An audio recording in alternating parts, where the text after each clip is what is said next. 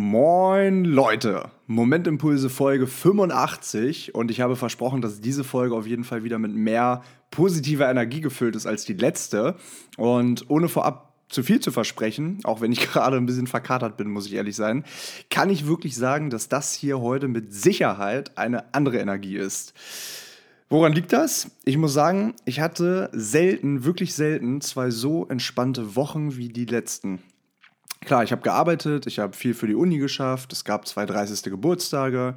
Ich hatte gerade vor einer Woche mal wieder Corona, zum vierten Mal dieses Jahr. Ähm, aber wenn ich das mal mit November 2021 vergleiche, also genau zwölf Monate äh, in, die, in die Vergangenheit gereist, wo ich wirklich einen der stressigsten und emotional aufgeladensten Monate meines Lebens hatte, dann ist das echt Pustekuchen gewesen die letzten zwei Wochen. Und um ehrlich zu sein, haben mir die Tage Isolation echt ganz gut getan. An der Stelle vielleicht mal kurz die offene Frage. wie viele Covid-Infektionen äh, hatte wohl der Mensch mit den meisten Corona-Erkrankungen dieses Jahr? Ey, ganz ehrlich, ich, ich habe keine Ahnung, aber eigentlich müsste ich mit meinen vier irgendwo vorne mit dabei sein. Niki meinte so letztens, ey, locker die Top 500 der Welt. und dann, und dann, und dann, und dann, eine Sache, die wirklich, wirklich toll war die vorletzte Woche ich bin mit Niki eine Runde um die Alster gegangen und wir haben Menschen angesprochen und ihnen Fragen gestellt. Ob sie glücklich sind, was Glück für sie bedeutet, was sie ihrem jüngeren Ich raten würden. Und das alles mit Kamera gefilmt und mit Mikro aufgenommen. Die Resultate gibt es bald bei TikTok zu sehen. Wir müssen jetzt erstmal so ein bisschen schnippeln und so. Aber das, was ich wirklich mitgenommen habe von dem Tag, sind diese wirklich ey, hätte ich niemals gedacht, diese wunder, wunderschönen Gespräche gewesen. Mit Menschen, wo wir danach wirklich das Gefühl hatten, auf einer Ebene zu sein. Und ich bin so froh, das endlich gemacht zu haben, weil wir haben das so lange schon vorgehabt und mussten es auch letztens wieder verschieben. Und das vielleicht auch als erster Impuls für die Folge. Ich fand es am Anfang mega unangenehm, die Menschen anzusprechen und zu fragen, ob wir sie filmen dürfen. Und es waren natürlich auch einige dabei, die keinen Bock hatten, äh, mit uns vor laufender Kamera zu sprechen. Aber, ey, es waren alle mega freundlich. Außer einer. Und es fanden wirklich alle die Idee richtig cool und haben uns zumindest ein Lächeln geschenkt. Außer der eine. Aber dieser eine Typ ist dann auch eben kein Mensch, der in unser Leben passt. Und das ist auch vollkommen in Ordnung so. Was ich damit auf jeden Fall sagen möchte, sprecht ruhig mal Leute auf der Straße an. Die allermeisten freuen sich. Und für dich ist es doch auch ein geiles Gefühl, aus deiner Komfortzone gekommen zu sein, auch wenn es nur ein ganz kurzes Gespräch oder ein Lächeln ist. Und als letztes Update, bevor ich in das Thema einsteige, Niki und ich haben unsere Flüge nach Kolumbien gebucht. 3. Februar geht's los, von Hamburg über Madrid nach Medellin. Und da werden wir dann am 5. Februar, manche auch schon vorher, weil die auch vorher fliegen, äh, alle wunderbaren Menschen treffen, die dann zwei Wochen mit uns durch Kolumbien und Panama reisen werden. Geil, geil, geil, geil.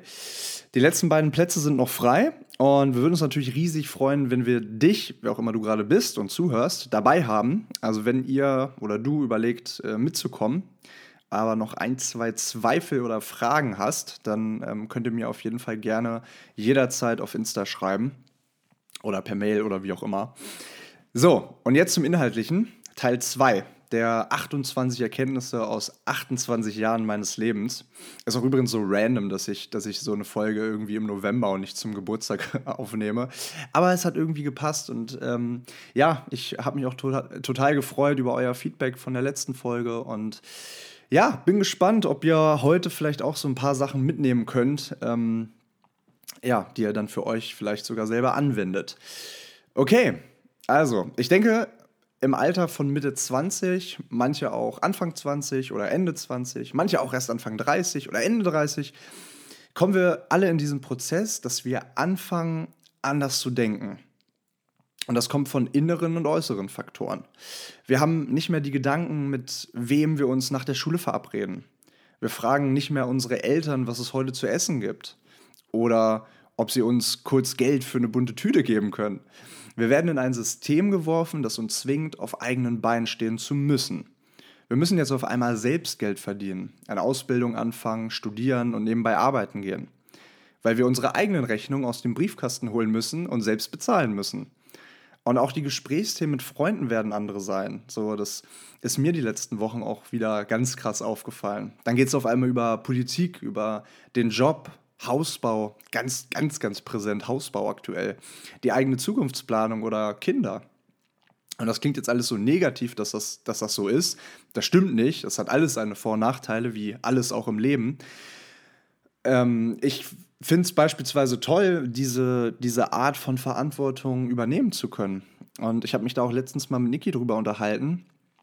Ich bin jetzt 28 und ich finde, 28 ist ein geiles Alter. Du kannst alles machen. Du stehst finanziell auf halbwegs stabilen Beinen. Du hast die letzten Jahre viele Erfahrungen gesammelt. Du warst vielleicht reisen oder hast dich im Job hochgearbeitet und hast dort einen gewissen Stellenwert.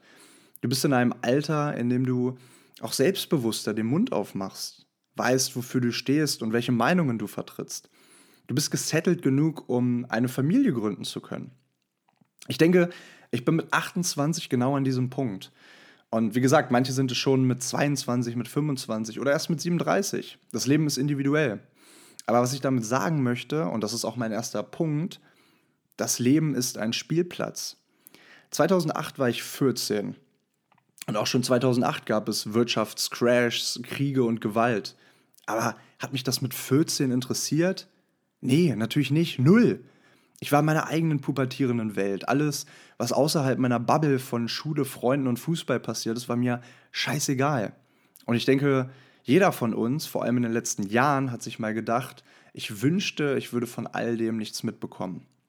Nochmal Kind oder Jugendliche oder Jugendlicher sein. Keine Sorgen haben. Das Problem ist aber, man kann Wissen nicht rückgängig machen. Die Pandemie hat dich die letzten Jahre beeinflusst, wirtschaftlich, emotional. Und wir können auch nicht nicht mehr wissen, dass gerade Krieg in Europa stattfindet.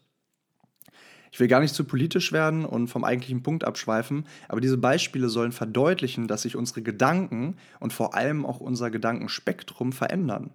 Und das hat viele Vorteile wir haben Erfahrung, stehen auf eigenen Beinen und so weiter. Aber es gibt uns manchmal auch das Gefühl, dass wir gefangen sind und nichts dagegen tun können. Und das ist falsch. Wir können uns dafür entscheiden, andere Gedanken zu denken oder uns andere Verhaltensmuster anzueignen.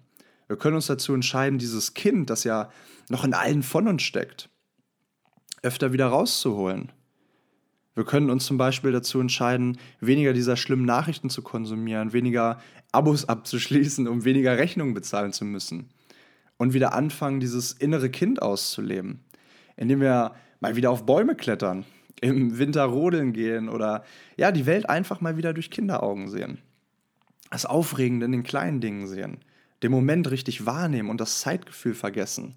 Oh, wir alle kennen doch diese Momente, die sind doch wunderschön. Aber das Einzige, was uns daran hindert, sind unsere Gedanken. Der Autopilot, der uns in jeder kleinsten Pause sofort zum Handy greifen lässt. Deswegen lass uns das mal versuchen, dieses Kind wieder mehr in unseren Alltag zu lassen und diesen Alltag wieder mehr als einen Spielplatz zu sehen, auf dem es so unendlich viel zu entdecken gibt. Zweitens, und das ist eine der wirklich richtig krassen Erkenntnisse der letzten Jahre in meinem Leben gewesen, und die habe ich übrigens aus einem Gespräch mit einem Psychologen bekommen, Fühlen ist das Gegenteil von Denken. Lass das mal kurz wirken. Fühlen ist das Gegenteil von Denken. Das bedeutet, solange wir fühlen, also achtsam mit unseren Sinnen umgehen, können wir zeitgleich gar nicht negativ denken. Du kannst ja mal probieren und dir den nächstbesten Gegenstand schnappen, die Augen schließen und einfach mal fühlen. Welche Oberfläche fühlst du? Gibt es Ecken, Kanten, ist es ein rundlicher Gegenstand? Ist der Gegenstand kalt oder warm? Hat er sonst irgendwelche besonderen Merkmale? Du kannst dich zwar anstrengen und versuchen, dir da nebenbei etwas zu denken, aber wenn du fühlst, fühlst du. Und denkst nicht nebenbei daran, dass du später noch was für die Uni tun musst oder so. Fühlen ist das Gegenteil von Denken. Und wenn wir das wissen und generell vielleicht ein Mensch sind, der oft dazu neigt, viel zu überdenken und leicht in eine Negativ-Denkspirale reinzurutschen, dann kann das, ein, kann das ein, eine große Hilfe sein. Große Teile dieser meistens so unnötigen Gedanken einfach nicht zu denken. Denn wenn wir mehr fühlen, denken wir weniger. Und wenn wir weniger denken, bekommen unsere Gedanken eine ganz andere Qualität. Dieser Punkt ist übrigens auch eng verknüpft mit dem ersten.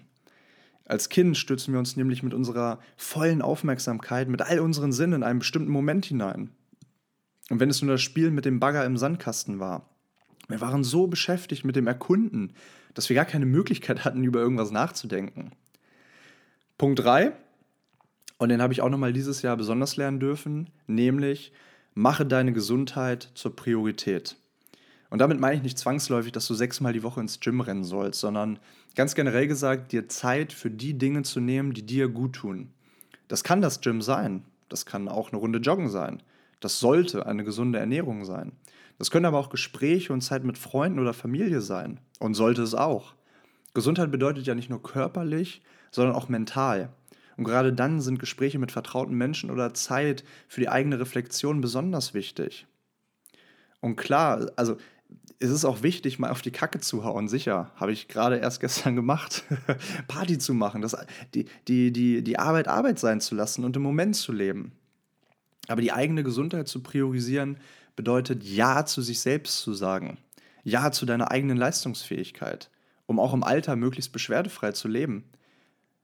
Ich habe das wirklich, deswegen habe ich das eben gesagt, ich habe das dieses Jahr echt nochmal besonders gelernt. Kein Scheiß. Ich hatte jetzt viermal Corona, ich hatte vier Monate Magenkrämpfe, Lebensmittelvergiftung, Zahnhalsentzündung, zwei Gehörgangsentzündungen, Gerstenkörner zweimal, dreimal zum MRT wegen des Fußes, Schuppenflechte und wirklich so tausend Sachen.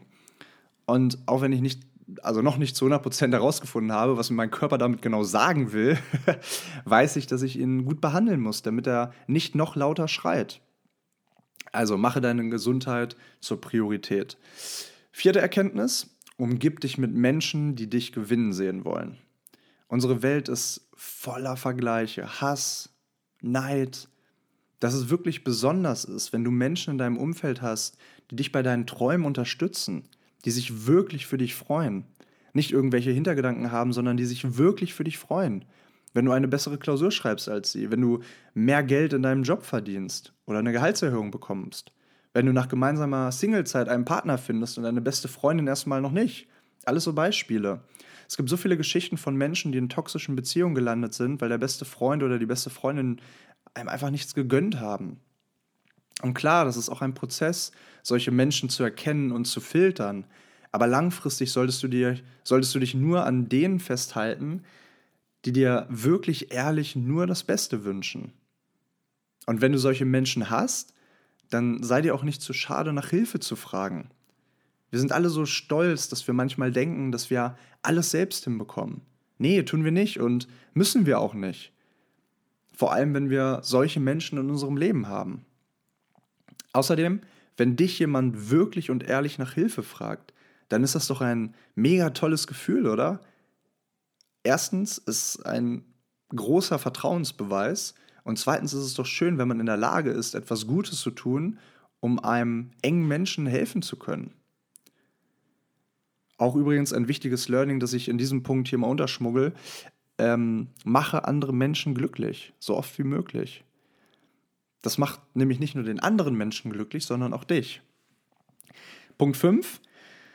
Es gibt keinen Sinn des Lebens. Du gibst deinem Leben einen Sinn. Wir alle nehmen, wir alle nehmen dieses Leben aus unterschiedlicher Perspektive wahr. Wir alle sind unterschiedlich aufgewachsen, haben verschiedene Werte vermittelt bekommen, haben verschiedene Interessen, haben verschiedene Leidenschaften. Und deswegen kann es ja gar nicht den einen Lebenssinn geben. Dein Leben hat den Sinn, den du ihm gibst. Und an dieser Stelle bin ich vor allem meinem Podcast-Gast Tino sehr dankbar. Wir haben uns vor ein paar Monaten über den Lebenssinn ja hier im Momentimpulse Podcast unterhalten, Folge 79, für die nochmal nachhören wollen. Und dabei hat er mir das Konzept des Ikigai vorgestellt. Ein japanischer Ansatz, der sagt, dass du deinen Lebenssinn in der Schnittstelle der folgenden vier Fragen findest. Was liebst du zu tun? Worin bist du gut? Was braucht die Welt? Und wofür kannst du bezahlt werden? Und um ehrlich zu sein, gehe ich da voll mit. Wenn wir etwas lieben zu tun, dann machen wir das oft. Und wenn wir etwas oft machen, dann werden wir gut darin. Wenn wir in etwas gut sind, dann ist die Wahrscheinlichkeit auch hoch, dass wir früher oder später dafür bezahlt werden. Und wenn das noch etwas ist, das auch die Welt oder die Menschheit braucht, dann stellt sich Erfüllung in deinem Leben ein. Und das heißt natürlich nicht, dass dann alle Probleme verschwinden. Aber das bedeutet, dass deine Mission, dass dein Lebenssinn viel größer ist als jede Herausforderung, die sich dir in den Weg stellt. Sechstens, Kontinuität lässt deine Träume wahr werden. Und dieser Punkt schließt genau dort an. Gute Dinge brauchen Zeit. Ich habe im ersten Teil diese 28 Erkenntnisse schon geteilt, dass geduldig sein ein großes Learning, äh, Learning, ein großes Learning für mich war, weil ich vor allem früher wirklich so ein hibbeliger Reisejunkie war, der es nicht zwei Tage in einem Ort ausgehalten hat. Oder sind es vielleicht drei? Aber das mit dem Reisen ist nur ein Beispiel, denn das ist ja eine Charaktereigenschaft, die sich, die sich durch ganz andere Bereiche, also die, also die sich durch alle Bereiche im Prinzip in deinem Leben durchzieht. In deinen Beziehungen, bei deinen Hobbys, in deiner Karriere.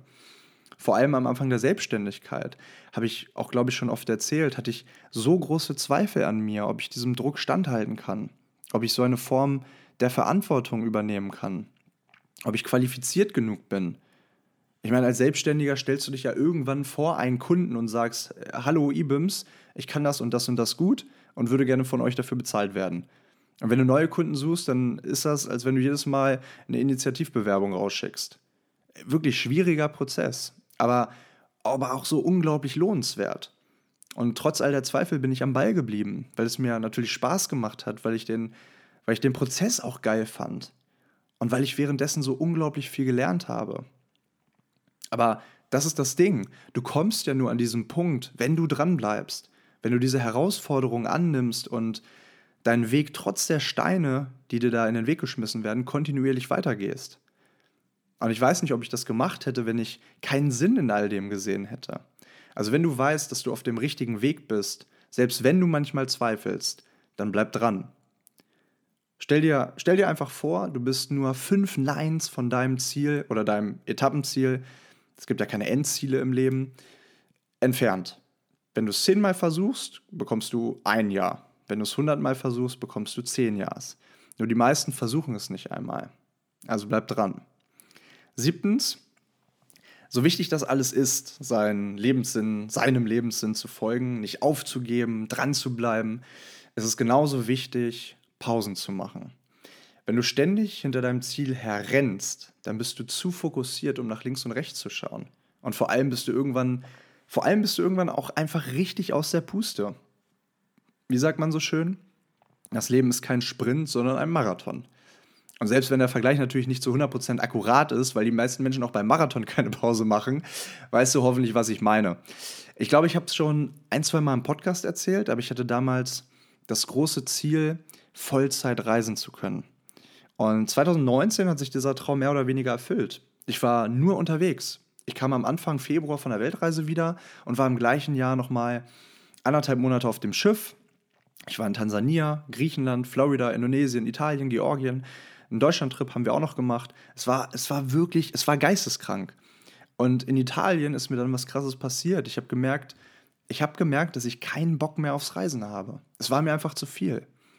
Ich war noch ich war noch in meiner, wie kombiniere ich Reisen und Arbeiten Findungsphase und war einfach komplett überfordert.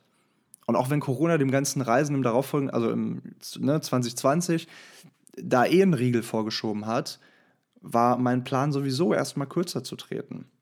Und das wirklich, ich hätte es nicht gedacht, aber in diesem Moment habe ich gelernt, dass es einfach alles im Übermaß gibt. Selbst Dinge, die du aus Leidenschaft gerne machst. Also wenn dir dein Körper oder dein Kopf sagt, du sollst Pause machen, dann hat das vermutlich einen Grund. Gönn dir dann auch Pausen und verurteile dich nicht dafür, so wie ich früher. Jeder von uns, jeder von uns hat andere Energielevel zu anderen Zeiten. Man kann sich da gar nicht vergleichen. Achte Erkenntnis, du siehst die Welt nicht, wie sie ist. Du siehst sie, wie du bist. Es gibt die Geschichte der schönen blonden Frau, die diesen Satz ganz gut erklärt. In einem Straßencafé sitzen eine ältere Dame, eine junge Frau und ein gleichaltriger Mann. Eine sehr hübsche Frau geht an dem Café vorbei und zieht die Blicke aller der, aller der, aller der, oh Gott, ich bin noch ein bisschen durch, der ganzen Besucher, die da in diesem Café sitzen, auf sich. Der Mann denkt sich, wow, die ist so wunderschön, die würde ich gerne kennenlernen. Die junge Frau denkt sich, wow, die ist so wunderschön. Ich wünschte, ich hätte genauso schönes Haar wie sie. Die, Alt die ältere Dame denkt sich, wow, die ist so wunderschön. Als ich so jung war, hatte ich auch so schöne lange Beine. Die Moral der Geschichte ist, es ist ein und dieselbe Frau. Sie wird aber aus komplett verschiedenen Perspektiven von unterschiedlichen Menschen wahrgenommen. Unsere Außenwelt ist eine Reflexion dessen, wie wir die Welt sehen, nicht wie die Welt wirklich ist, in Anführungsstrichen wirklich. Das, was wir sehen, ist immer eine, ist immer eine Projektion unserer Gedanken, unserer Gefühle, unserer Werte, unserer Einstellungen. Und unter anderem aus diesem Grund liebe ich das Reisen so sehr. Als wir jetzt im März beim Machu Picchu standen, eins der neun sieben Weltwunder in Peru, standen dort 19 Menschen, die alle den gleichen Blick auf die Ruine und den Berg hatten. Und nachdem wir Fotos gemacht haben, klar und so weiter, gab es ein paar Minuten Stille, wirklich die unbeschreiblich waren. Manche von uns haben einfach tief durchgeatmet und alles wirken lassen. Manche haben meditiert. Manche haben, manche haben eine Träne verdrückt. Eventuell auch ich. Aber alle haben in dieser Stille diesen Moment eingefangen und einzeln für sich verarbeitet und auf ihr Leben projiziert. In meinem Kopf war der Gedanke, ich war vor sechs Jahren in Peru und habe es damals zeitlich nicht geschafft, hierher zu kommen, zu Machu Picchu. Aber heute, an diesem Punkt, an diesem Tag im März, ist der richtige Zeitpunkt mit den richtigen Menschen. Und das hat mich extrem emotional gestimmt. Und allein an diesem Tag waren hunderte Menschen dort oben. Und es hätten auch Tausende sein können. Jeder Mensch nimmt diesen Moment aus seiner eigenen, ganz eigenen Perspektive wahr. Und andersrum kannst du, kannst du auch noch tausendmal dort sein und wirst auch dann tausend verschiedene Perspektiven haben, obwohl, obwohl es immer du bist. Ganz einfach, weil sich die Augen, durch die du diese Momente wahrnimmst, mit jeder neuen Erfahrung verändern. Eine Woche später waren wir in Montanita und auch da war ich vor sechs Jahren. Aber ich habe wirklich, ich habe diesen Aufenthalt dieses Jahr ganz anders wahrgenommen als noch 2016 mit 22. Liegt natürlich auch an der Lebensmittelvergiftung, die ich hatte, aber, aber auch unabhängig davon. Du siehst die Welt nicht, wie sie ist, du siehst sie, wie du bist. Neuntens, Angst ist eine Illusion. Will Smith hat mal Folgendes gesagt. Ich war vor ein paar Jahren Fallschirmspringen. Und was ich dadurch gelernt habe, ist, dass der Moment der größten Gefahr der Moment ist, in dem du am wenigsten Angst hast. Ist das nicht, ist das nicht verrückt?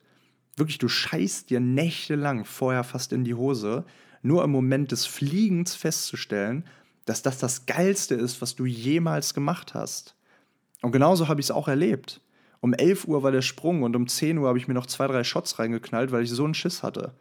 Aber, diese, aber dieser Moment, da oben zu fliegen, der Moment, vor dem ich eigentlich solche Angst hatte, war letztendlich einer der besten, wirklich einer der besten Momente meines ganzen Lebens.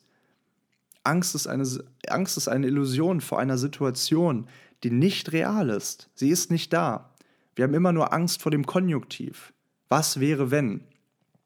Aber wir leben unser Leben nicht im Konjunktiv. Und wir leben unser Leben auch nicht in der Zukunft. Das Leben passiert immer im Jetzt.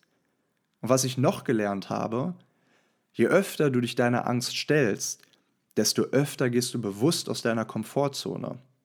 Und außerhalb deiner Komfortzone liegt das größte Wachstum.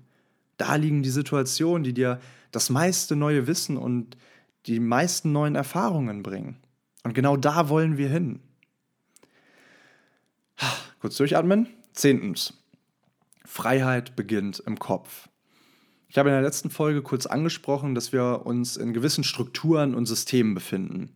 Das sind Systeme wie Schule, die Uni oder auch die Arbeit. Und diese Systeme erwarten etwas von uns. Leistung. Und wenn Leistungserbringung nicht auf Leidenschaft und Passion, wie es in der Schule ja eigentlich nie der Fall ist, äh, basiert, dann kann ganz schnell mal Leistungsdruck entstehen. Und Druck ist in Maßen ja auch gut, kann aber, wenn es zu viel wird, sehr schlecht für deine mentale Gesundheit sein wenn es dann auch auf Dauer zu viel wird. Und an diesem Punkt hat es mir geholfen, Freiheit im Kopf zu schaffen. Das Leben, in Anführungsstrichen, in diesen Systemen mal zu relativieren und zu hinterfragen, auf was es wirklich in, in diesem Leben ankommt. Ist mein Leben vorbei, wenn ich eine schlechte Klausur schreibe, wenn ich gekündigt werde oder mein Partner oder meine Partnerin sogar Schluss macht. Natürlich nicht. Aber solche Einschnitte in feste Strukturen tun natürlich trotzdem erstmal weh. Oder lassen dich zumindest ratlos irgendwie dastehen. Und oftmals folgt dann erstmal ein Loch, in dem wir uns Wochen oder Monate lang verstecken. Und das ist auch vollkommen in Ordnung und vollkommen okay. Aber oft stecken wir viel zu lange in diesem Loch, weil wir uns immer wieder die gleichen Fragen stellen, weil wir uns vielleicht sogar Vorwürfe machen. Und dieses Szenario lässt sich zumindest abmildern, wenn wir Freiheit im Kopf haben. Und das bedeutet für mich, jede Struktur, in der wir uns befinden, gar nicht erst als fest zu sehen. Klar, in gewisser Weise, vor allem Beziehungen natürlich, aber nicht als komplett unveränderbar zu sehen. Alles, wirklich alles im Leben hat ein Ablaufdatum. So hart das klingt. Dein Job, deine Freundschaften, deine Beziehungen, deine Ehe. Alles im Leben hat ein Ablaufdatum. Ganz einfach, weil auch du ein Ablaufdatum hast. Und idealerweise laufen die, also laufen die ganzen genannten Dinge eben erst dann ab, wenn du nicht mehr bist. Aber oftmals passiert das auch schon vorher. Und dann den Schalter im Kopf umzulegen, die Endlichkeit im Leben zu erkennen und dadurch zu verstehen, dass wir nur ein Leben haben, kann uns dabei helfen zu erkennen, dass wir viel freier sind, als wir oft glauben. Dass wir gar nicht in all diesen Strukturen immer bleiben müssen, wenn wir darin unglücklich sind. Ich habe in Folge 75 detaillierter über das Thema Freiheit im Kopf gesprochen und da habe ich es für mich so definiert. Freiheit wird als Gefühl erlebt, als Wert definiert und als Zustand gelebt. Erst erleben wir dieses Gefühl, aus welchem Erlebnis es auch immer resultiert ist, dann müssen wir es als Wert definieren. Also müssen, müssen wir gar nichts, aber wenn dir dieses Gefühl von Freiheit wichtig ist, dann müssen wir uns dafür entscheiden, das Erleben dieses Gefühls auch im Alltag einem hohen, äh, einfach einen, einen hohen Stellenwert zuzuschreiben. Und wenn wir das getan haben, dann können wir es aktiv leben. Und das bedeutet, dieses Gefühl auch im stressigen Alltag immer wieder zu suchen und zu finden. Denn wir denken so, wie wir immer gedacht haben. Wir machen Dinge, wie wir sie immer gemacht haben, weil wir sie so, weil wir sie so gelernt oder vorgelebt bekommen haben. Und diese Dinge brennen sich in unser Unterbewusstsein ein und werden teilweise nie wieder hinterfragt. Es geht also darum, seine Sichtweise zu ändern, die eigene Denkweise anzupassen, die eigenen Gedanken neu auszurichten. Wir können unser Leben umprogrammieren, das geht. Aber dazu müssen wir Veränderungen zulassen und aufhören und ständig mit unserem Vergangenheits-Ich zu, zu, zu, identifizieren. Oh mein Gott. Ah, ah, war ein bisschen spät gestern. Elftens, Soulmates are made. Es gibt keine Menschen, die perfekt zueinander passen. Es gibt sie nicht. Es gibt mit Sicherheit Menschen, die gut zueinander passen, weil sie vielleicht gleiche Interessen haben oder grundsätzliche Dinge im Leben ähnlich sehen oder gleiche Werte vertreten. Aber es gibt keine Menschen, die perfekt zueinander passen. Ganz einfach deshalb, weil niemand von uns perfekt ist. Soulmates are made. Soulmates are created. Und zwar kontinuierlich, über ein Leben hinweg. Es gibt ja immer wieder neue Situationen, neue Abzweigungen im Leben, die auch immer wieder mit neuen Herausforderungen einhergehen. Ein Paar kann glücklich sein, 20 Jahre, 30 Jahre, und dann passiert auf einmal etwas. Vielleicht ein Schicksalsschlag. Vielleicht tritt eine Situation ein, die das Verhältnis spaltet sehen wir heutzutage auch immer wieder, wie viele Beziehungen Corona gekostet hat. Und dabei meine ich nicht mal nur, dass Paare mehr Zeit zu Hause zusammen verbracht haben und sich nur noch gestritten haben, sondern auch Freundschaften, weil sich entweder auseinandergelebt wurde oder man zu weit auseinandergehende Meinungen zu, zu einem bestimmten Thema, in dem Fall Corona hat. Gleiches Spiel aber natürlich auch mit anderen Themen. Umwelt, Klimakrise, Kriege, politische Haltungen. Von uns wird ja, von uns allen wird ja quasi erwartet, eine feste Meinung zu jedem Thema zu haben. Und dass diese nicht deckungsgleich mit 80 Millionen anderen deutschen Meinungen ist, ist ja, ist ja irgendwie klar.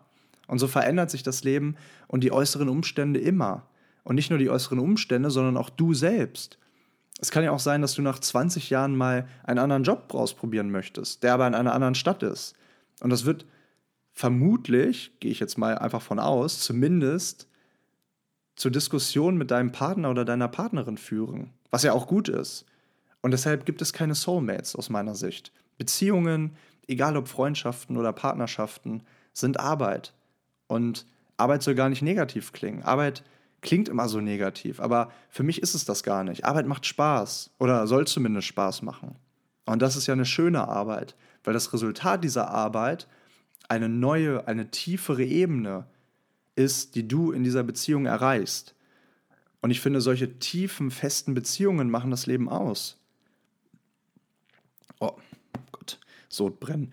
Und das wichtigste Tool, um diese, um diese Ebene zu erreichen, ist Kommunikation.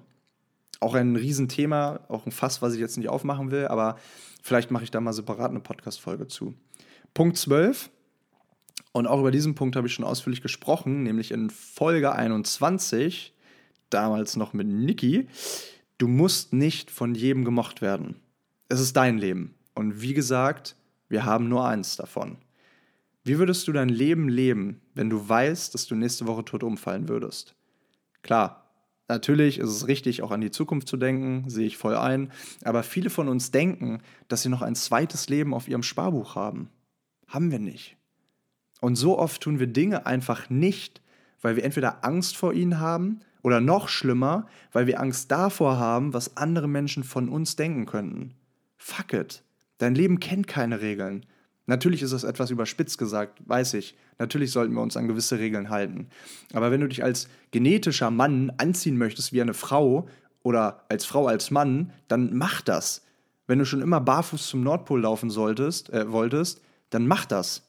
Aber bereite dich, bitte, bereite dich bitte darauf vor. Am Ende deines Lebens musst du nur zwei Menschen, musst du nur zwei Menschen gerecht werden. Deinem achtjährigen Ich mit all den Träumen und Visionen, die du als kleines Kind hattest, und deinem 80-jährigen Ich. Der Mensch, der irgendwann auf dein jetziges Leben zurückschaut und sich hoffentlich denkt, was hab ich das Ding hier abgerissen? Geile Kiste. Du musst keinen Erwartungen gerecht werden, wenn du das nicht willst. Du musst nur deinem eigenen Glück gerecht werden. Und natürlich deinen Kindern, wenn du sie mal hast. Oder schon hast. Und wir haben festgestellt, dass wir Menschen immer unser eigenes Leben auf bestimmte Situationen projizieren. Also wenn dich das nächste Mal jemand kritisiert oder blöd anmacht, dann denk daran, das ist nicht deine Perspektive dieser Welt. Und du kannst nicht jedem der acht Milliarden Menschen hier gefallen. Und das musst du auch gar nicht. Dreizehntens, das ist ja auch ein komisches Wort, Dreizehntens. Du kannst das Leben nur rückwärts verstehen. Das ist ein schöner Spruch, den ich, den ich, den ich sehr mag. Nämlich äh, sagt er aus, dass alles, dass, dass alles so passiert, wie es, wie es kommen soll.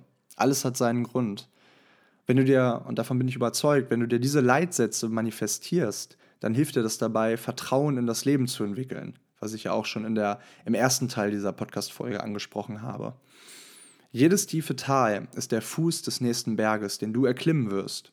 Und auch wenn du und auch wenn uns das in Momenten des Schmerzes natürlich sehr schwer fällt, die Welt so zu sehen, dass da ein nächster Berg kommt, kannst du ja mal in dich gehen und versuchen, das Positive aus dem Negativen, was dir so in der letzten Zeit oder in den letzten Jahren passiert ist, daraus zu ziehen. Ausnahmen bestätigen die Regel, aber mir ist es immer wieder passiert. Etwas Beschissenes, das sich hinterher als wertvolle Lektion herausgestellt hat. Eine Lektion, die mich in den verschiedenen Lebensbereichen auch besser gemacht hat. Wir können immer den äußeren Umständen für alles die Schuld geben. Oder wir können uns dazu entscheiden, Verantwortung dafür zu übernehmen, was uns im Leben passiert. Und mit dieser Einstellung, dass alles so kommt, wie es kommen soll, siehst du in allem einen Grund und lernst viel schneller aus negativen Erfahrungen. Wir können das Leben nur rückwärts verstehen, müssen es aber leider vorwärts leben. Und der letzte Punkt, 14, sei dankbar für das, was du hast. Unser Glück ist eng mit Dankbarkeit verbunden. Und zum Glück ist Dankbarkeit nicht etwas, was wir in die Wiege gelegt bekommen haben. Entweder du hast es oder du hast es nicht. Nein, Dankbarkeit kann man üben. Und das sollten wir auch. Denn wenn wir es schaffen, unsere Gedanken auf das auszurichten, wofür wir dankbar sind, dann hören wir auf, uns in dieser materialistischen Welt zu vergleichen. Wie man so schön sagt, Vergleich ist das Ende des Glücks. Und wenn wir wissen, dass Dankbarkeit das Gegenteil vom Vergleich ist, dann wissen wir auch, dass es uns dabei helfen kann, glücklicher zu werden. Und das, das können die kleinsten Sachen sein. Dein Frühstück heute Morgen, dein warmes Bett an diesem kalten Novembertag, dein Job, deine Freunde, dafür, dass deine Eltern noch leben oder du dieses Jahr im Urlaub warst. Ich habe mich früher oft verglichen und nicht und auch und insbesondere durch den Fußball war ich immer ein wettbewerbsorientierter Mensch. Und witzigerweise, kurze Anekdote, habe ich damals mit Niklas Füllkrug beim DFB-Stützpunkt gespielt, ähm, also jetziger Nationalspieler. Und man muss ehrlich sagen, er war damals wirklich der beste Spieler der ganzen Auswahl. Er war auch ein Jahr älter als ich, aber dieses Selbstverständnis auf dem Platz, diese Schnelligkeit, Körperstärke, war immer etwas, was ich, was, was mir mit 15 oder mit 16 gefehlt hat. Und ich habe mich da wirklich sehr viel verglichen. Und heute spielt er für die deutsche Nationalmannschaft in Katar und ist hochbezahlter Fußballprofi. Und ich freue mich mega für ihn. Er, hat's, er, er hat das absolut verdient. Das ist geil. Und ich freue mich, kein Fußballprofi zu sein. Ehrlich. Wirklich, ich, ich freue mich, dass im Nachhinein kann ich sagen, es ist alles gut so, wie es ist. Denn ich bin wirklich sehr dankbar für das, was ich habe. Für meinen Job, den ich mache, für meine Beziehungen, meine Freunde und dafür, dass, wer auch immer du gerade bist, du bis hierhin, äh, du bis hierhin zugehört hast und hoffentlich ein paar Momentimpulse aus dieser Folge mitnehmen konntest. Wirklich, das, das haben Niki und ich ja auch schon oft gesagt. Das ist für mich wirklich etwas ganz, ganz Besonderes. Am Ende dieser Folge möchte ich noch kurz etwas zu einem aktuellen Thema sagen. Ich habe es ja auch gerade schon angesprochen. Gestern, wenn ihr das hört, ist die WM in Katar gestartet. Und ich kann voll verstehen, dass jemand sagt, eine WM ist, alle nur, vier, äh, ist, ist nur alle vier Jahre, ich habe den Kopf voll, mir geht's nicht gut, ich brauche Ablenkung, ich will mit Freunden zusammenschauen. Oder ich bin Fußballfan, wie ich auch. Und ich kann auch, ich kann auch voll nachvollziehen, dass wir eh schon auf so viel verzichten sollen. So heizen, fliegen, Autofahren, Fleisch essen. Aber ich glaube, bevor wir das tun, sollten wir uns nochmal damit auseinandersetzen, ob das die für uns moralisch richtige Entscheidung ist.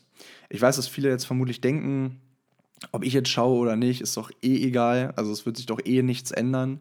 Ja, mag sein, aber wenn jeder so denken würde, dann würde auch niemand zur Wahl gehen. So.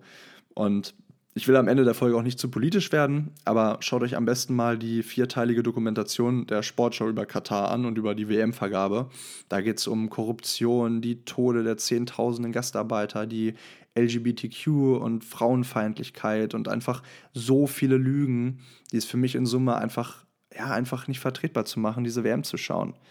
Jede und jeder kann und muss dann natürlich seine eigene Entscheidung treffen. Und ich will da wirklich auch niemanden irgendwie beeinflussen.